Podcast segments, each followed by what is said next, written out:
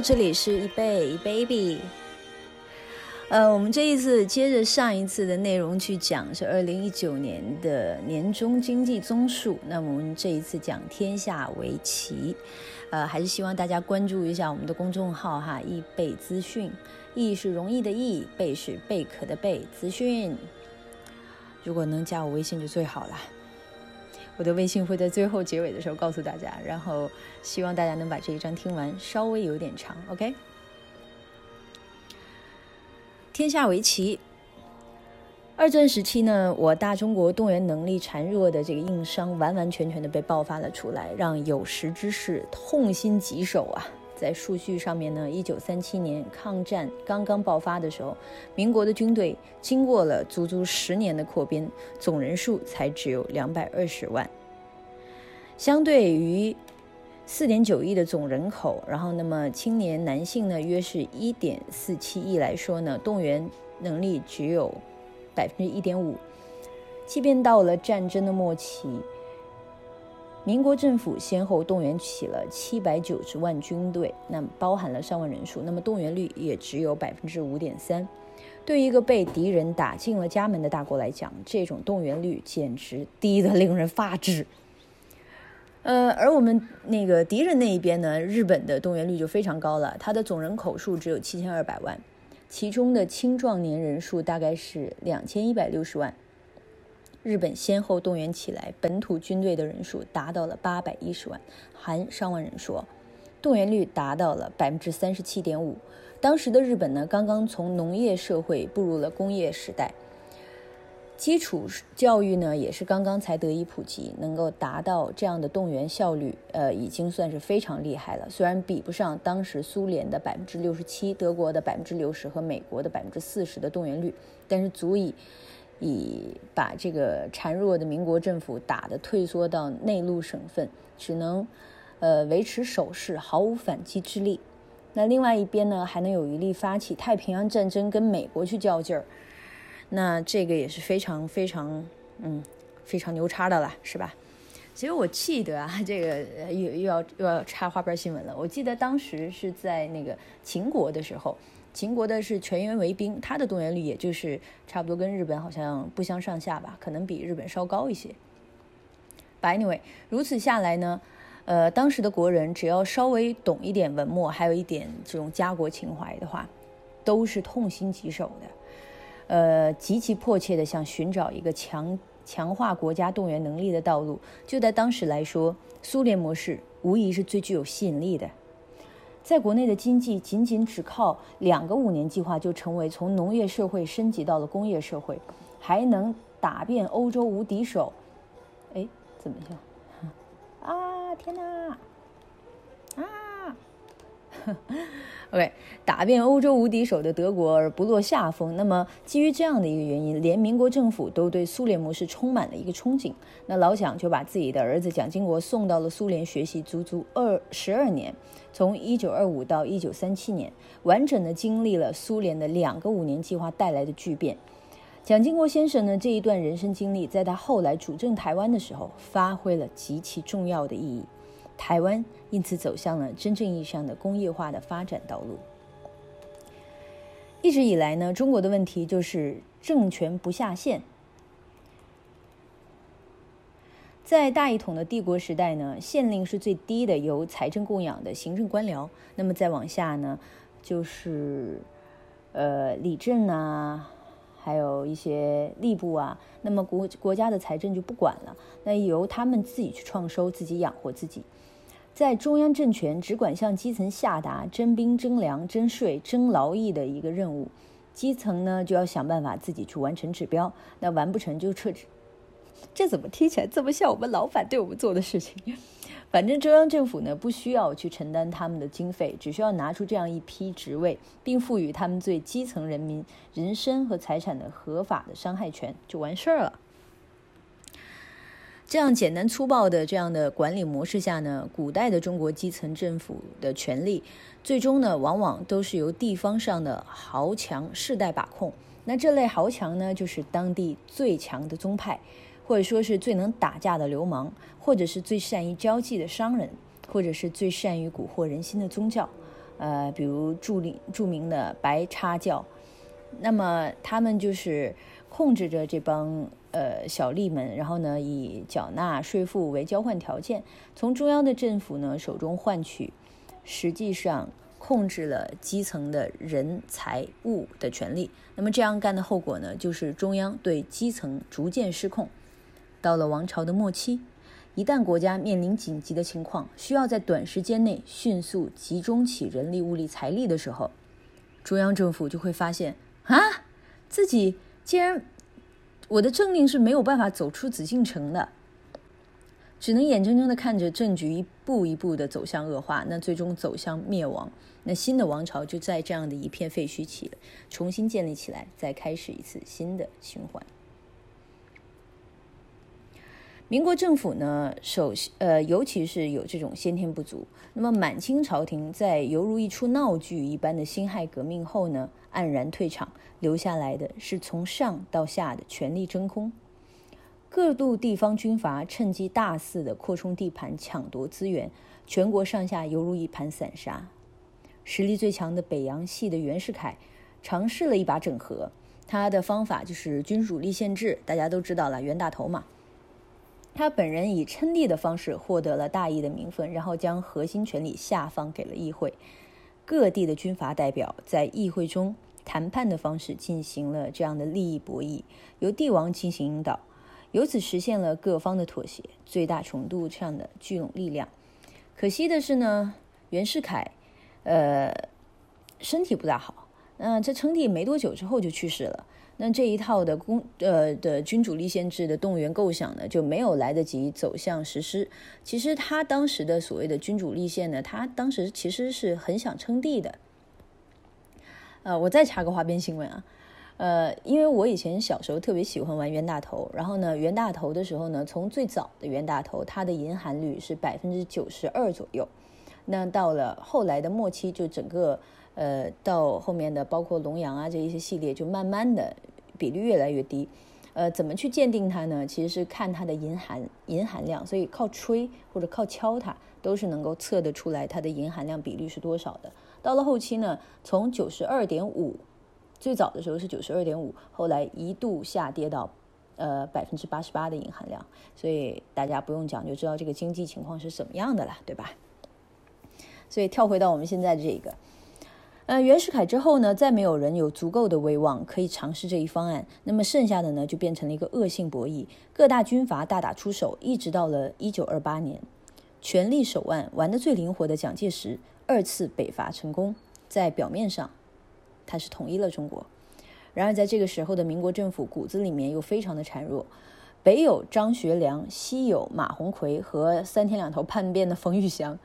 那么西南呢？有龙云和李宗仁。至于那些比较偏远的那种几百几百个几百人的小队伍，就敢称元帅的小军阀呢，就是无那不计其数了。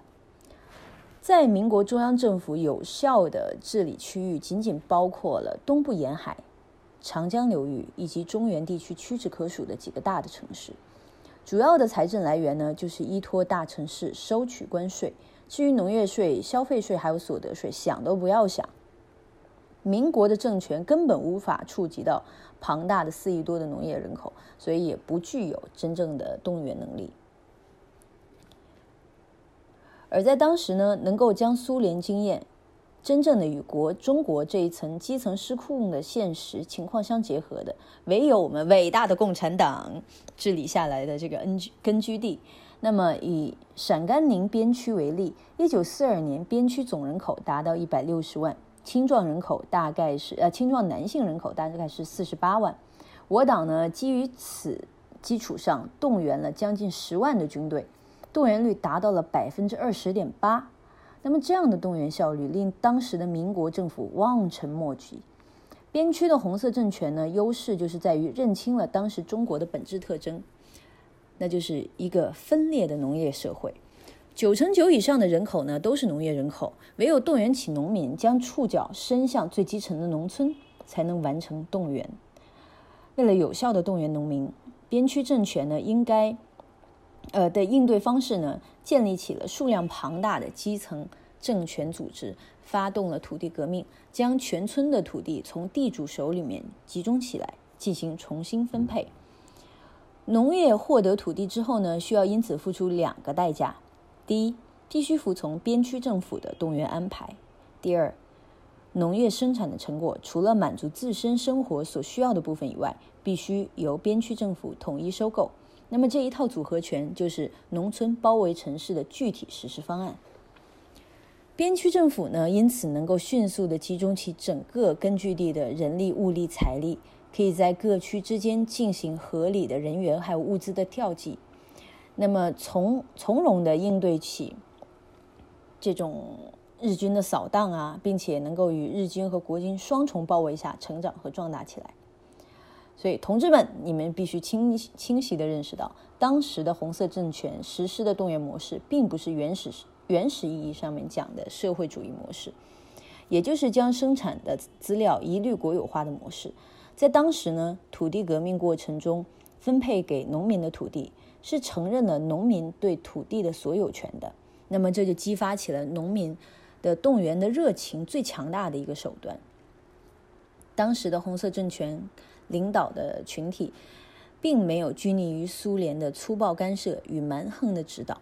他们在不断的失败中摸索出来了最适合本国的动员模式，并将之发扬光大。那在这个时候呢，第四类动员开始有了雏形，它有了直达底层的组织体系，承认并鼓励私人获取财产。从此激发人们内心最强烈的欲望，并达到了动员的目的。在当时的知识知识分子 看来，sorry，又又差点念错字。红色政权的模式呢，简直就是最完美的方案了。那么农民呃，民国政府的贪婪就不说了，它的致命伤在于始终无法解决有效的动员的问题。那逼到没有办法，只能强行抓壮丁。逼着一帮毫无热情、没有 passion 的一帮，也没有自觉的这种底层的农民上阵杀敌，这样子是不具备有足够强大的战斗力的。那更麻烦的就是打仗是要花钱的。那么民国政府收到了一点可怜的关税，然后再加上嗯，他们那个时候贪污的这个风气非常的盛行啊，经常都是拿这个军饷拿去各种花花花。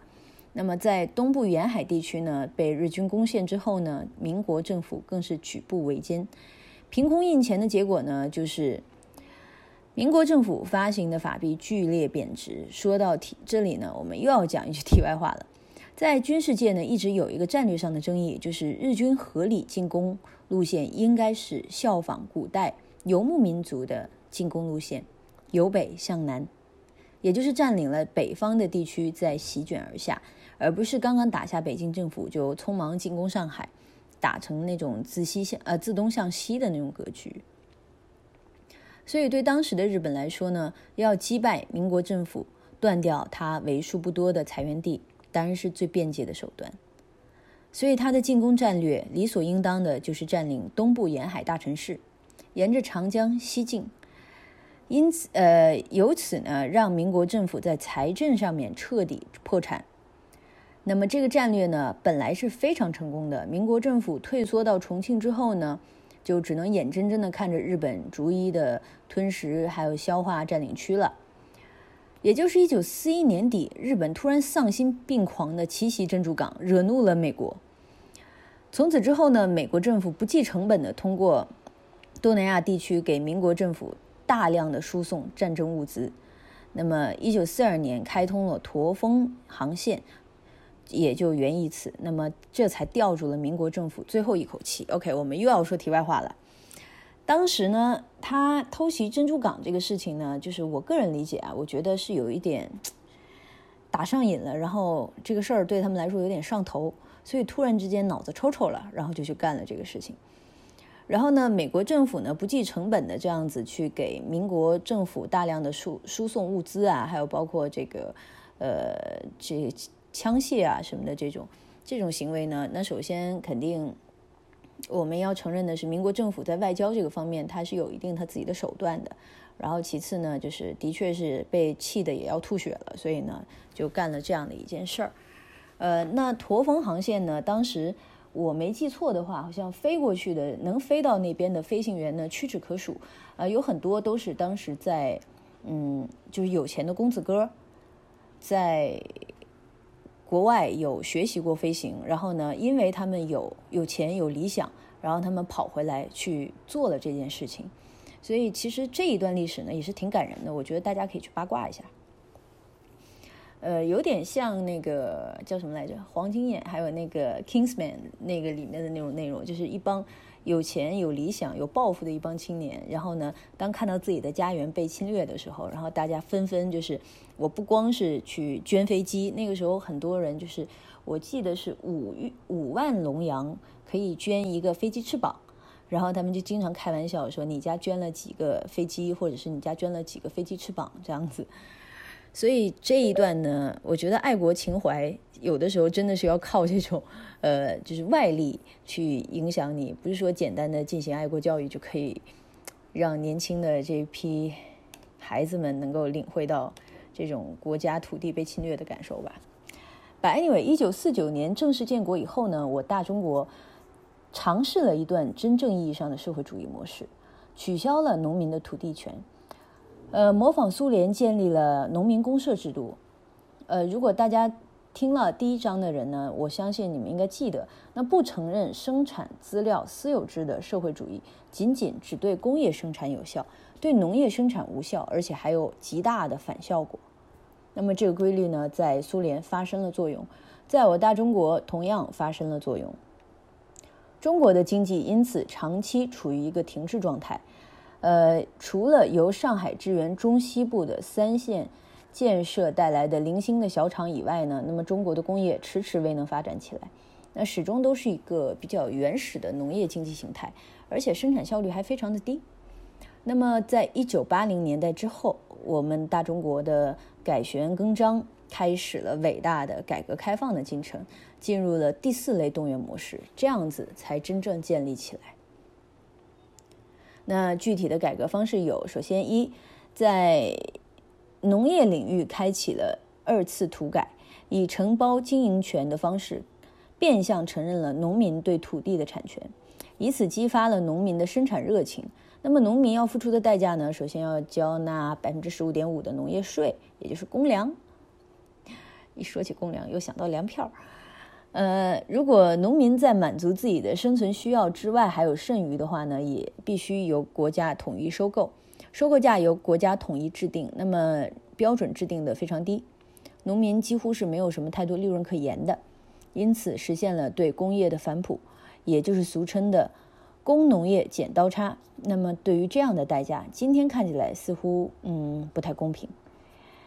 然而呢，在当时刚刚获得了土地产权的农民根本就不在乎，他们迸发出了巨大的生产热情。表现在数据上呢，我们中国当时粮食产量从1979到1981年都维持在3.2亿吨的水平上。1982年呢，中央一号文件明确了家庭联产承包制度之后。粮食的产量开始迅速的增长，在一九八五年达到了三点八亿吨，一九九零年四点五亿吨，达到了当时技术条件下的极限产能。这个极限产能呢，一直维持到了两千年以后，中国加入了世贸组织，基础化的工业呢迅速的发展起来。那么高质量的化肥，呃，迅速的上升，并大量的运用到了这个农业生产。同时，伴随着经济的发展。农业领域的基础建设，这个设施呢，也显著的有这样的提速，水利灌溉等设施迅速的完善起来，粮食的产量才恢复了增长。所以，同志们，这就是二次土改的伟大力量。仅仅靠满足农民对土地的梦想，就能够维持在农民生产热情足足长达二十年之久。他们在极低的技术条件下，依靠着手。背肩扛除草积肥，以微弱的人力对抗了强大的大自然，那么达到了一个极限的产能，有效的供应了我们中国在原始积累所需的这个基本的生活资料。在整个八十到九十年的原始积累期间，我们中国的经济确实得到了丰硕的成果，基础教育推进到了每一个农村，甚至扫除了文盲。东部的地区呢，几乎完成了路网、电网、水网的建设，并大致的构筑起了机场、码头等立体交通网络。高等教育和技术，呃，职业技术教育开始恢复，那么每年输出数以百万计的职业人才。但是这些成绩呢，统统建立在农民的无私奉献之上，也就是建立在二次土改之上。呃，然而呢，在整个的1980到1990年代，我们中国在推进工业化的进程中遭遇了一连串的磨难。同志们，在一九八零年代，我们虽然在农业领域承认了农民对农田的呃土地的这个财产权。但是在城市，在工商领域、工商业的领域，我国是坚决不承认农民对生产资料拥有所有权的。私有企业呢，也是基本不存在的。所以当时有限的开放了外资企业来国投资建厂，但也只是在沿海的个别城市有屈指可数的几个小厂，呃，连统计的意义都没有。整个国家的工业呢，完全是控在控制在了国家的手中，也就是实现了苏联的计划经济模式。在这里面，我们就要回忆起第一章的内容。德国由元首实施纳粹模式，国家兼并小厂，组织起来大型的国有企业，是建立在当时德国已经有非常强大的工业基础之上的。在这一点上，我们是没有办法参照苏联式的计划经济模式呢，倒是确确实是建立在一穷二白的这个农业基础上建立起来的。只不过，他第一个五年计划恰好遭遇了欧美经济危机，那么苏联因此获得了整个欧美世界濒临破产的大型企业的倾力支持。在没有成熟的外汇交易规则的情况下，苏联政府靠着印出卢布就可以换欧美最先进的生产线和工程师。欧美世界的鼎力相助，是苏联社会社会主义模式能够在农业基础上建立起来的核心原因之一。那么现在轮到我们大中国，哎，拒绝。为什么要这时候打电话给我？嗯，呃，那么我们回到这个中国啊，一九八零年代以美元信用为核心的布雷顿森林体系已经建立起来了。那么国际外汇市场已经以此为基础建立起了成熟的交易规则，人民币在国际上连一。点信用价值都没有，当然更无法买来欧美世界的技术与设备，而且当时呢，欧美国家对红色中国也缺乏信任。呃，可口可乐和丰田呢，稍微意思了一下，在中国开了几个小小的厂，大概也就是这样了。大规模的技术援助还有外商投资是不可能有的。所以呢，在这样的情况下，我们中国在一九八零到一九九零年代，所谓是工业化的建设，也就是大规模的重复建设自己那些原始落后的生产线，在原始的炼钢炉建一千座，最终呃纺织台造一万台，也就是这样子的。全国两千八百多个县，每一个县都建一个纺织厂、一个造纸厂、一个电子厂、一个化工厂，所以标准的四大件。这个我不知道，你们如果是出生在八十年代的话，应该也都听说过这个东西。然而，在这些东西呢，国有企业完全没有什么技术的积累可言，低水平的重复建设的结果呢，就是生产效率低下。而且我有一个印象，这又是题外话了，当时的炼钢炉好像它的出品率和现在根本不可能去相提并论。很多东西建出来了，就是呃，就很多东西当时的那个钢铁啊，造出来之后是一个巨大的一个浪费，因为它的提纯不够。所以呢，低水平重复建设的结果呢，就是这样的生产率低下，企业和企业之间不时不时就爆爆发出各种恶性的竞争。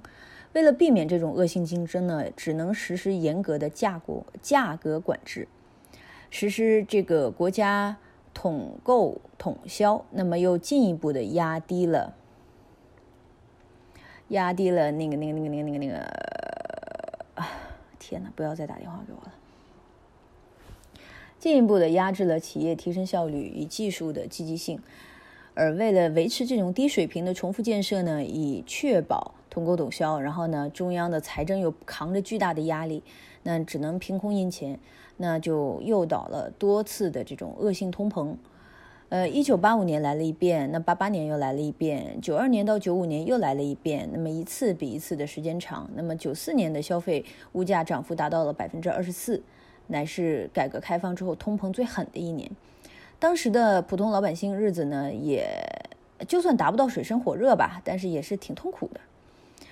在没有外力推动的情况下，计划经济缺乏效率和创新的能力的弊病。全都暴露的非常的彻底，根本就没有从零开始实现工业化的这样的能力。OK，大家等我十几秒，我回一下我老板的信息。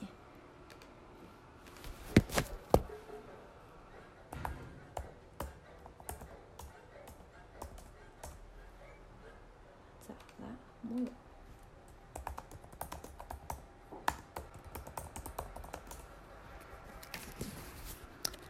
所以这个万恶的这种，这个叫什么呀？万恶的资本家剥削我都剥削到什么时候了？现在已经是二十三点零二分，他竟然还在发信息给我，太痛苦了。Anyway，那个，嗯，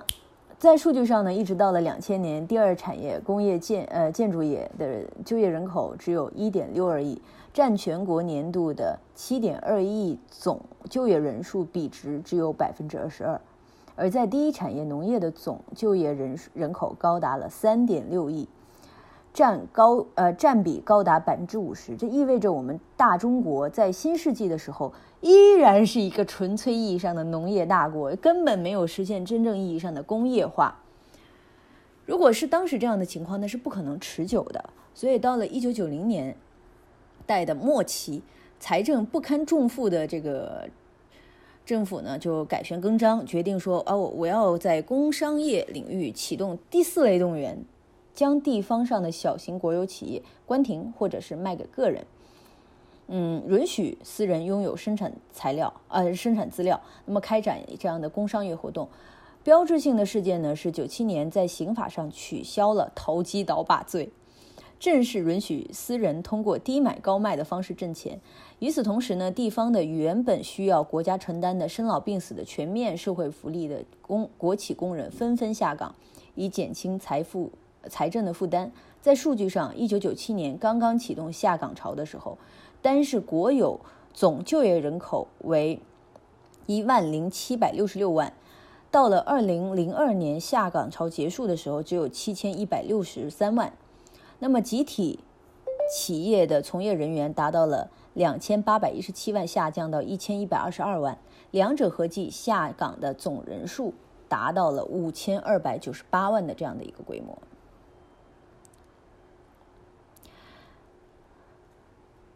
五千三百万的下岗工人，对当时来说意味着什么？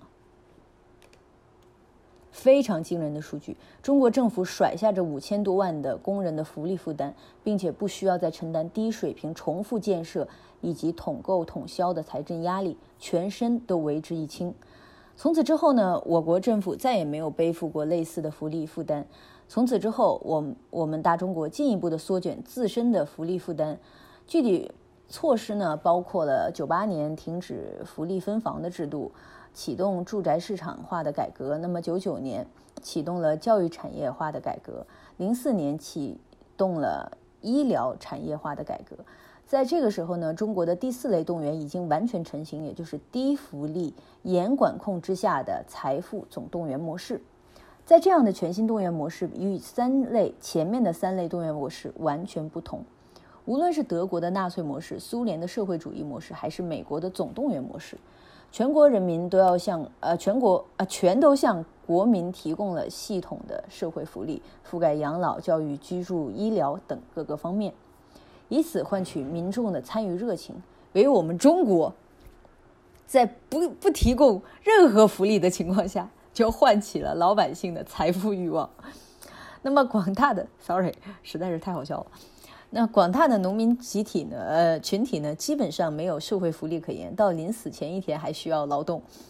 而且长期的承受着农产品的价格剪刀差。呃，有点剩余的产品想卖呢，也受到了严格的管控，只能卖给国家。而他们换来的只是一个权力边界极其模糊的承包经营权，算不算是一种呃租赁权，在法律上都属于有争议的。那么即便这样，他们依然辛勤劳作。我们中国在一九八零到两千年瞎折腾了二十年，但是呢，在工业化建设的过程中，把社会模式走到了绝路，也依然能够维持社会的基本稳定，老百姓依然有饭吃。这就是农业领域实施第四类动员带来的奇迹呀！然而，在工商业领域呢，除了金融以及大宗商品行业以外，在两千年之后，大都已经开始放开，允许老百姓参与挣钱。那么，同时，我大中国对老百姓的工商业经营活动予以严格的管制，行政管控触角深入到了企业经营活动的方方面面，工商局啊、劳动局啊、街道办啊、环保局啊、派出所啊、税务局、城管、妇联、财务、消防，还有质检。那么数得出来名字的每一个政府都有权光明正大的关于企业的经营。然而，这就算是这样，一穷二白的国民依然爆发了巨大的生产热情，民营企业的规模迅速的扩大。在一九九七年，民营企业就业人数只有可怜的七百五十万。此后呢，工商领域第四类动员开始，到了零五年，民企的就业人数达到了三千四百五十八万，一零年达到了六千零七十万。一七年已经达到了一千三百三，呃，一万三千三百二十七万，较当年呢，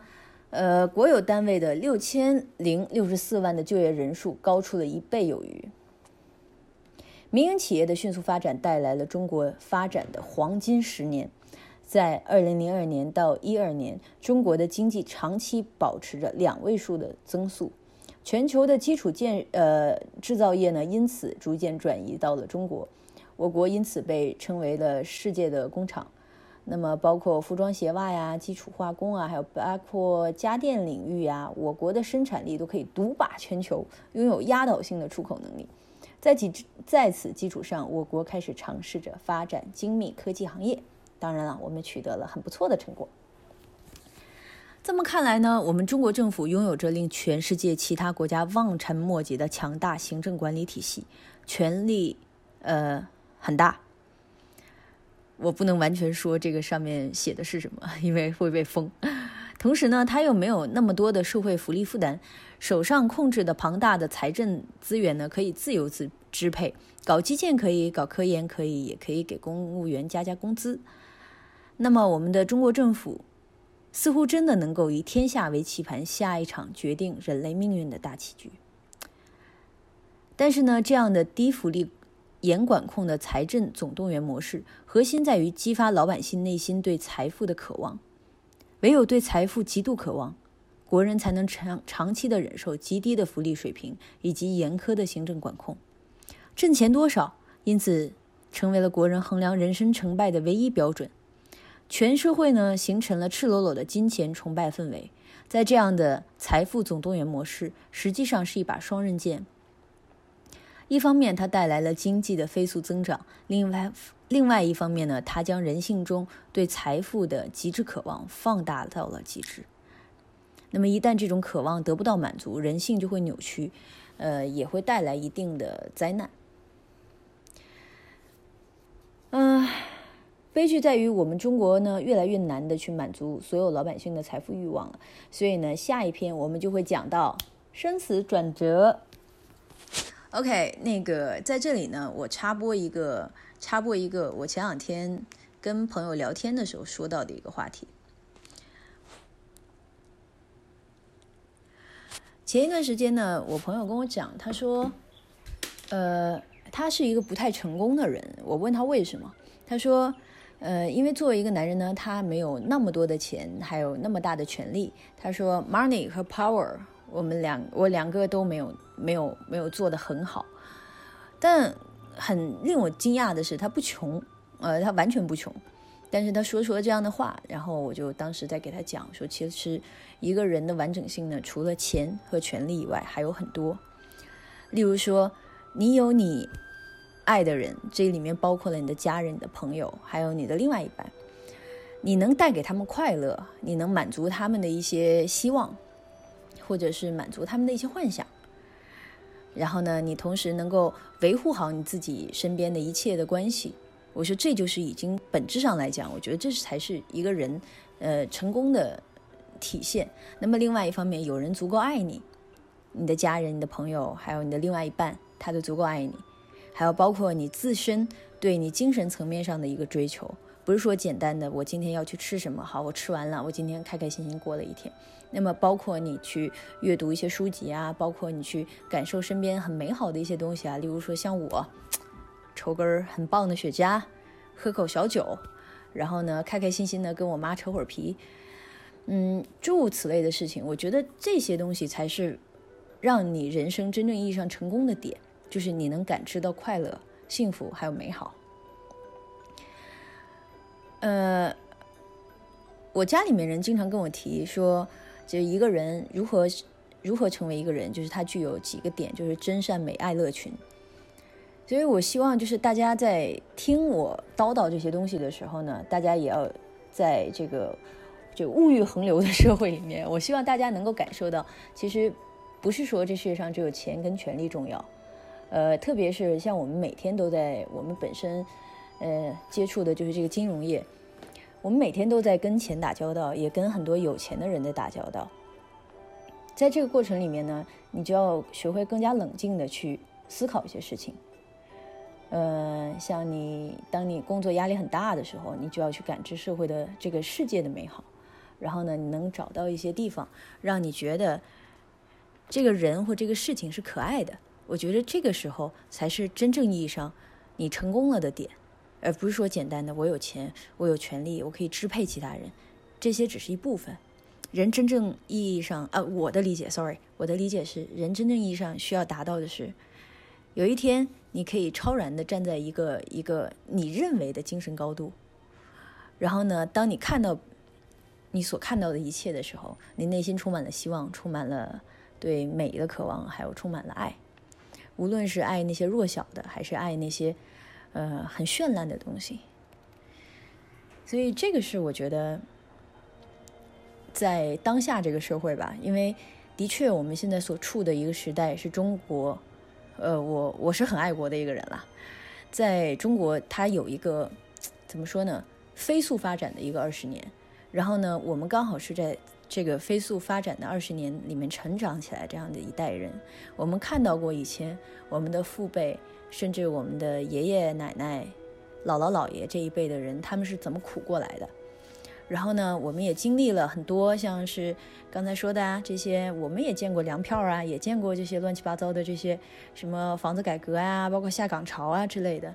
所以在这些事情发生在你身边，而且你也见到过，虽然我们没有说实际真正意义上经历到这些东西，但是我希望大家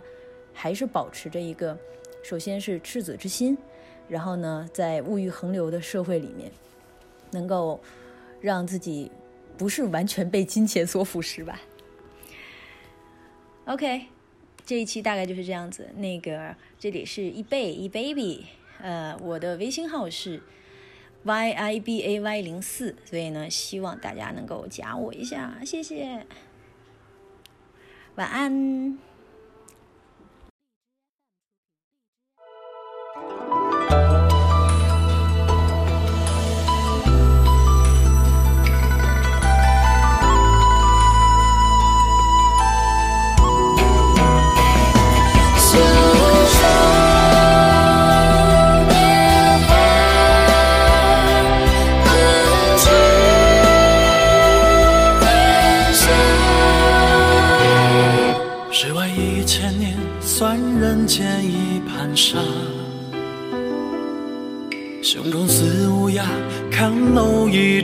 天下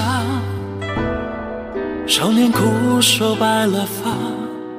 尔虞不如我诈，江湖才是我家。金摘一朵花，血染红一片霞。战车咿呀呀，让纵横重归化。双色冰冷磨铁甲，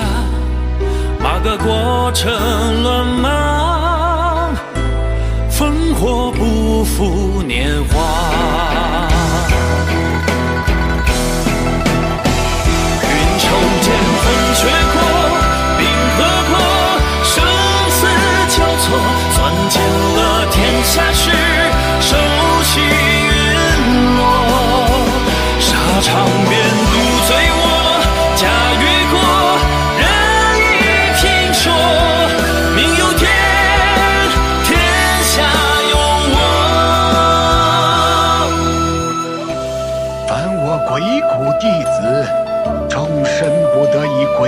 身份，踏入武林，不得祸乱中原，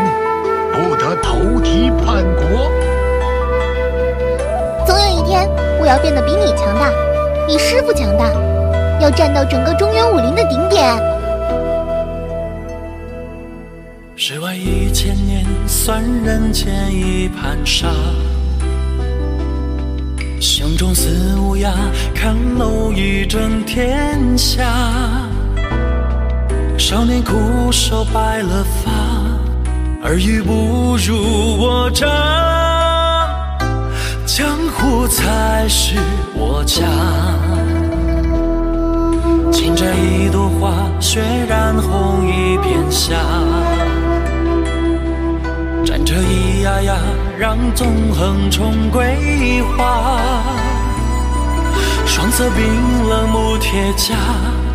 怕个过程乱麻。烽火不负年华。